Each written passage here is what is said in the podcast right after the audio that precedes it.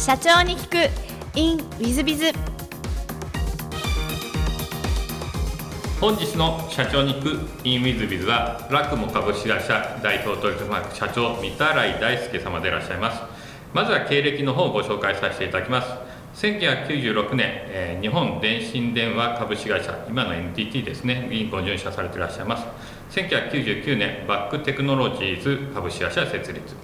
代表取締役でいらっしゃいます。その後2004年株式会社日本技芸、えー設立代表取締社長として、えー設立され現在の、えーラクモさんの前身でいらっしゃいますね。を設立されていらっしゃいます。そして2020年9月にえー東証マザーズ上場された直近で上場された上場企業の三田来社長様でいらっしゃいます。本日はよろしくお願い申し上げます。よろしくお願いします。えーまず最初のご質問なんですがご出身はどちらでいらっしゃるんですか？あの私生まれは愛知県なんですけれども、まあ、母方の実家はそもそも愛知県にあったということで、まあ、出産のために愛知県に帰ったというぐらいでしてただまあその後ずっと転々とあの父親の仕事の関係でいろんなところを動いていたので、まあ、あまり出身と言えるところがそんなに核としてある感じではないですね。じゃあ小学校中学校時代も転校転校でいらっしゃいますか？そうですね。あの幼少期、まあ、4歳ぐらいからこうナイジェリアという国にちょっと仕事の関係で2年ぐらい行っていたりですとか、まあ、日本帰ってきてから東京とか横浜とかいろいろとこう転々としている感じではありまして、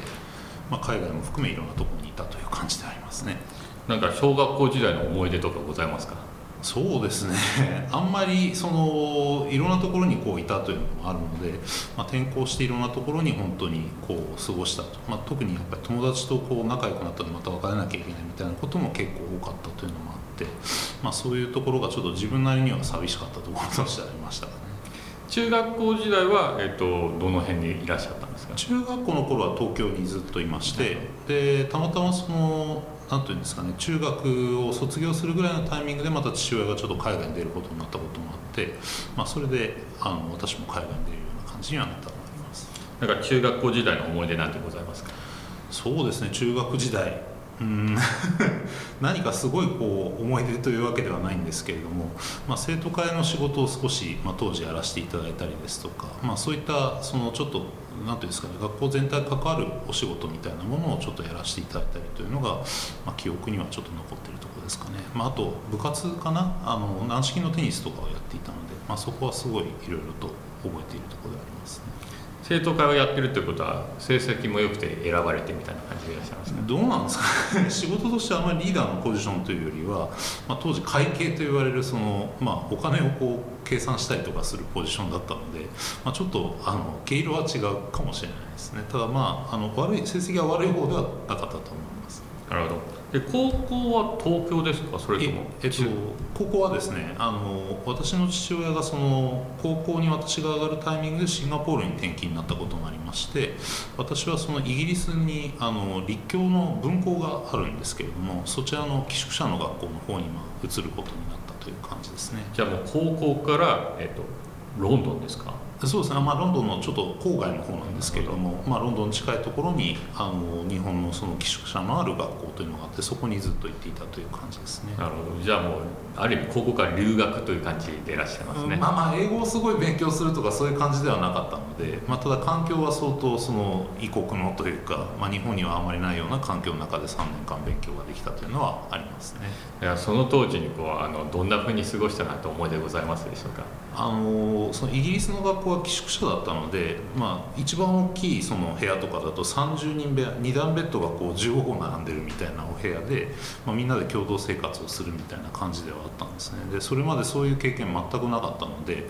いろいろともちろんこう人と人とのぶつかり合いみたいなものとか、まあ、一緒にこう何かをやるみたいなことはすごいいっぱいあったんですけれども、まあ、そういう意味ではすごいイギリスにいた3年間というのは思い出深かったというのがすごいありますね。なるほどで、えっと、大学は東京大学は日本に戻ってきてという感じですね、えー大学時代はどんなことして過ごしたなと思い出ございますか？大学はですねちょっと私あの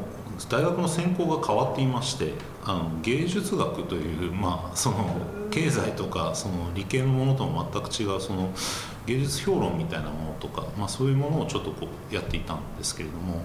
まあ、そういう意味ではその大学の先生がそのあんま大学来なくていいよとその代わりいっぱい作品見てくださいとか、まあ、作品に触れてくださいということをかなりおっしゃっていたのでだいぶそういう意味では大学もまあもちろんあのそれなりには言ってましたけれども外でいろんな作品を見たりとか、まあ、いろんな方と一緒にその創作のお手伝いをしたりとかそういうことを当時はやっていた感じでしたね。将来的にはじゃあ芸術の方に行こうっていうのが本来の目的でいらっしゃったんですか？いやあんまり大学に行く時に何をやろうということはあんまり決めてはいなくてですね。あのまあ何をやったらいいか、まあ、皆さん大学入る時ってすごい強くこれをやりたいみたいなものが入られる方ってそんなにたくさんいらっしゃるわけではないと思うんですね。で私もどちらかというとそのヨーロッパ、まあ、イギリスにいた頃にヨーロッパをいろいろ見ることがあてまあ、そこでいろんなこう絵画とか作品に触れる機会がある中で、まあ、自分はこういうものが好きだなというふうに思ったのでこれをもうちょっと理解したいということで、まあ、そういった学部に進んだというのはございます。その後、えっと、ご就職がいわゆる今の NTT 日本電信電話株式会社だと思うんですが、えっと、選ばれた理由というのは何かございますでしょうか？あの大学に通ってる時にちょうど私が通ってる時に、まあ、日本でもインターネットというものが少し出始めた時期ではありましてで、まあ、あのその当時のその芸術作品にもそのインタラクティブアートみたいないろいろとこうやりとなんていうんですか見る人がこう何かアクションを起こすとそれに対してこう反応があるような作品みたいなものが多く出てくるようになったんですね。でアーティストって結構やっぱり新しいものがみんな好きなのでそのインターネットを触ってる人たちもすごい当時から多くてそこをまあ作品の発表の場とかにしてる方も結構いらっしゃったと。私もそのインターネットをかなり早い時期からいろいろと始めていて、まあ、それでいろんなその外部の方と知り合う機会が出る中で、まあ、これもうちょっとあの自分としてこのインターネットを少し頑張っていろいろやってみたいという思いができてですね。まあ、それで、まあ、大学で最初インターネットを使ってみようと思ったんですけど私文系の学部だったのであんまりその大学でこう当時のインターネットの環境を使わせていただけなかったのもあって、まあ、大学、まあ、自分でもだいぶやってたんですけれども、まあ、大学卒業した後はちゃんとインターネットをこういっぱい触れるような環境に置いてで、まあ、インターネットでその仕事を作っていけるようなことをやりたいと思って、まあ、当時一番その通信環境を持ち合った NTT さんに就職をしたというのがありますね。あの NTT での思い出なんてございますか？いろいろと NTT 時代もお仕事いいことはやらせていただいていましてあの当時その私ちょっと変わった部門にその研究と事業開発の間みたいな部門にいたんですね。で新しい仕組みをまあ事業化していくみたいなところのまあ言ってみればビジネス開発みたいなことをやらせていただいてたんですけれども、まあ、そこでちょっとあの考えさせていただいた仕組みというか、まあ、それがあの当時会社でもご評価をいただいて、まあ、それであのアメリカの仕事に関わらせていただく機会があったんですね。でだいぶあのアメリカと日本をこう行ったり来たりという感じでお仕事をさせていただいたんですけれども、まあ、そこでだいぶアメリカのそのベンチャーの会社にま出資をするという機会があって、まあ、それを一緒にこう立ち上げその事業を一緒に立ち上げていくというのを当時やらせていただいたんですけれどもその頃にまあ企業のダイナミズムであったりとか、まあ、こうやってインターネットで新しいことを考えたことをちゃんと仕組みにしていくとか事業にしていくということが面白いことだなというのに気がついて、まあ、それでだいぶいろいろ考えたというのがありましたね。じゃあその当時の NTT での経験が今のラクモさんの上場とかにもつながってきてるっていう感じでいらっしゃいますそうですね。そういう意味で言うとその事業インターネットで事業をやっていくというところに関して言えば当時の経験というのは非常に大きかったと思いますね。なるほどその後バックテクノロジーズ株式会社さんを設立していらっしゃるんですけどもこれは、えっと、創業と思ってよろしいあそうですね。あのこの間に実はちょっとあの大事なところがありまして、はい、キャリア的にはですね。あの私が学生の頃から非常にお世話になっていた方にその当時、まあ、デジタルガレージの取締役をやられてたりとか、まあ、あのご自身でもインキュベーターをネオテニーというインキュベーターをやられていたもう今退任されてしまったんですけどあのマサチューセッツ工科大のメディアラボというところの所長をやられていた伊藤浄一さんという方がいらっしゃってで彼が、まあ、私が会社を辞めるって言った時に、まあ、一緒に何かやろうよということで、まあ、改めてお声がけをいただいたんですね。でまあ、彼と一緒にそのしばらくカバン持ちみたいな形で仕事をさせていただいてたんですけれども、まあ、その中で彼がそのアメリカのベンチャーキャピタルから自身の会社に出資を受けて、まあ、それでインキュベーションをこうやっていくみたいなことを、えー、チャレンジされるというお話がなる中で、まあ、三田君もなんか一個やりたいものがあったらやってみたらどうみたいなお話があってですね。それで、まあ、私ももちろんあの自分の手持ちのお金であったりとかそういうものを出資しながら、まあ、そのネオテニのご支援をいただいて、まあ、その会社を立ち上げたという経緯でございます。なるほど。NTT を辞めようと思ったきっかけって何かあるんですか？そうですね。あの、まあ、もちろんそのアメリカのベンチャーと一緒に仕事をしていて、まあ、その非常にスピード感というか速いところにこうあの皆さん進んでいらっしゃると新しいことにすごい果敢にチャレンジしているというところが面白いと思いましたし、なかなかあの悪く言うわけではないですけどもともとやっぱ NTT さん大きい会社さんなので進むスピードもこうなかなか難しいところがあったりとか、まあ、いろんな方のなかなかコンセンサスを取っていけないいかないと物事を進めづらいというところがある中で、まあ、非常に焦ってる時に、まあ、たまたま当時のアメリカにいた上司の方から、ま、このままずっといると本当よく考えた方がいいよということを言われてですね、まあ、今思えば非常にあのいいことをおっしゃっていただいたというところがあるんですけど、まあ、そういうあのご支援というか、まあ、ご声援をいただいたこともあって、まあ、であれば自分で昔からやりたかったこともいろいろ挑戦してみたいということで辞めたというきっかけがありますね。なるほど。このバックテクノロジーズさんというのはどんなことを事業内容とされてらっしゃったんですか？これはまああの私が学生の頃から少しやりたかったことではあって当時はまあまだインターネットがそんななかった時期だったのでその製品のレビューとか、まあ、いわゆるその物を買おうとすると雑誌を見たりとか情報誌からしか情報を取ることができなかったとでもまあそういった情報というのはどうしても広告がまあビジネスとしたいとしてなっているメディアの事業からすると、まあ、正しく本当に書かれているのかどうかというところについていろいろ疑義がどうしても出てしまう。だけどそのユーザーさんが使った評価とかレビューみたいなものを自由に投稿できて、まあ、それを他の購買者の方が参考にするようなメディアができれば結構これは面白いんじゃないかとプラットフォームとしてですね、まあ、そういうものをちょっと考えてそういうあのまずはデジタルガジェットと言われるようなその携帯電話みたいなものですとか PC とかそういったものを中心とした、まあ、レビューサイトの事業というのをやる会社だったというところであります。なるほど今お聞きすると今ではそのレビューサイトも普通になってるんでアマゾンでもなんでしょうね。あのどんなところでもそうなってるんでそっちで言っても上場できたんじゃないかと思える感じなんですけども。あのまあ当時まだすごい若かったのもありますしまだインターネットのユーザーも多分全国で1000万人いるかどうかみたいな感じではあったのでそもそもメディアとしても全然成立が難しい状況だったんですね。インターネット広告のビジネスもそんなにまだ発達してない時期でしたしちょうどそれこそサイバーエージェントさんが上場されるかどうかみたいなタイミングだったというのもあって、まあ、しかも私も全然広告のビジネスとか分かってないところでこうそういうことをやり始めたというのもあっていろいろとこう、まあ、いきなりこう資金繰りに困るみたいなことも結構ありましたし、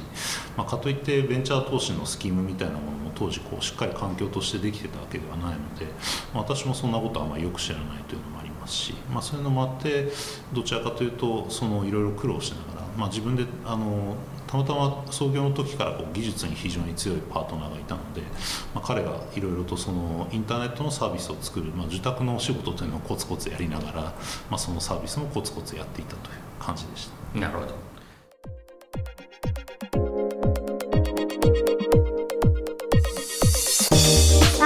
コンサルティング。w i z b i が社長の悩みを解決。本日の3分コンサルティングは事業承継のために今から準備できることはということでございまして F 様70代の男性だそうです。東京都だそうです。新谷さんはじめまして。弊社は創業20年目の美容室向けのヘアコスメのメーカーです。具体的な時期はまだ決めておりませんが体が元気なうちの引退を考えておりまして事業承継についての質問です。現在後継者と呼べる家族役員社員はおりません。外部の第三者への承継という選択肢もありますがどのような計画を作りどのどう進めていけばよいのか分かりません。今すぐ対策をしなければと必要に駆られていないためかあなかなか具体的なイメージができる。現時点で相談すべきなのか税理士なのか金融機関なのか M&A など仲介会社なのかどうすればよいのか分からないといった状況で。す私のように承継の時期も方法も具体的に決まっていないものが事業承継のために今から準備できることはあるのでしょうか。そして他にどういった選択肢があるのでしょうか。ぜひとも新谷さんのご意見をお聞かせくださいということで。これは大変難しいですね、まあ、息子さんいらっしゃったらですね、まあ、事業承継10年かかるって昔は入れたんで、まあ、最近ですとそこまでかからないかもしれませんが準備を今すぐした方がいいということになります。一方で第三者に気づくとなるとまあまあえー、いわゆる一番はオーソドックスな M1 で売っ払うということですね。えもう一つが変形パターンは外部から社長を招聘しという方法になります。一方で内部からになると社員から社員役員から育てていかなきゃいけないということになります、まあ、そういう意味でいくとどの方法がと言われるともうおっしゃっていただいている通り M&A なのかそれとも内部承継なのかそれとも外部から社長を引っ張ってくるのかぐらいしかないんじゃないかなというふうに思います。そういう意味ではどれを選択するかも含めて専門家に相談するのはいいことなんじゃないかと思います。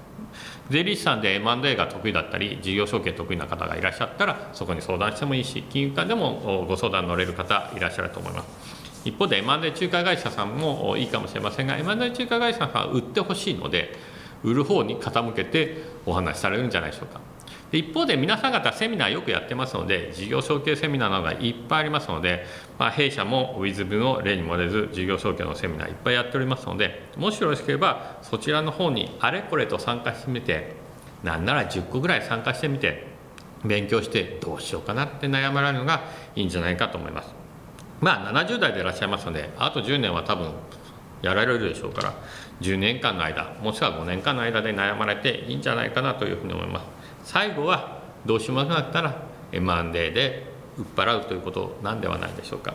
まあ、そういう意味でこの辺センシティブな話になってまいりますので、えー、ご相談乗らさせていただきます。何なりとおっしゃっていただければと思います、えー、本日の3分コンサルティングはここまで。また来週。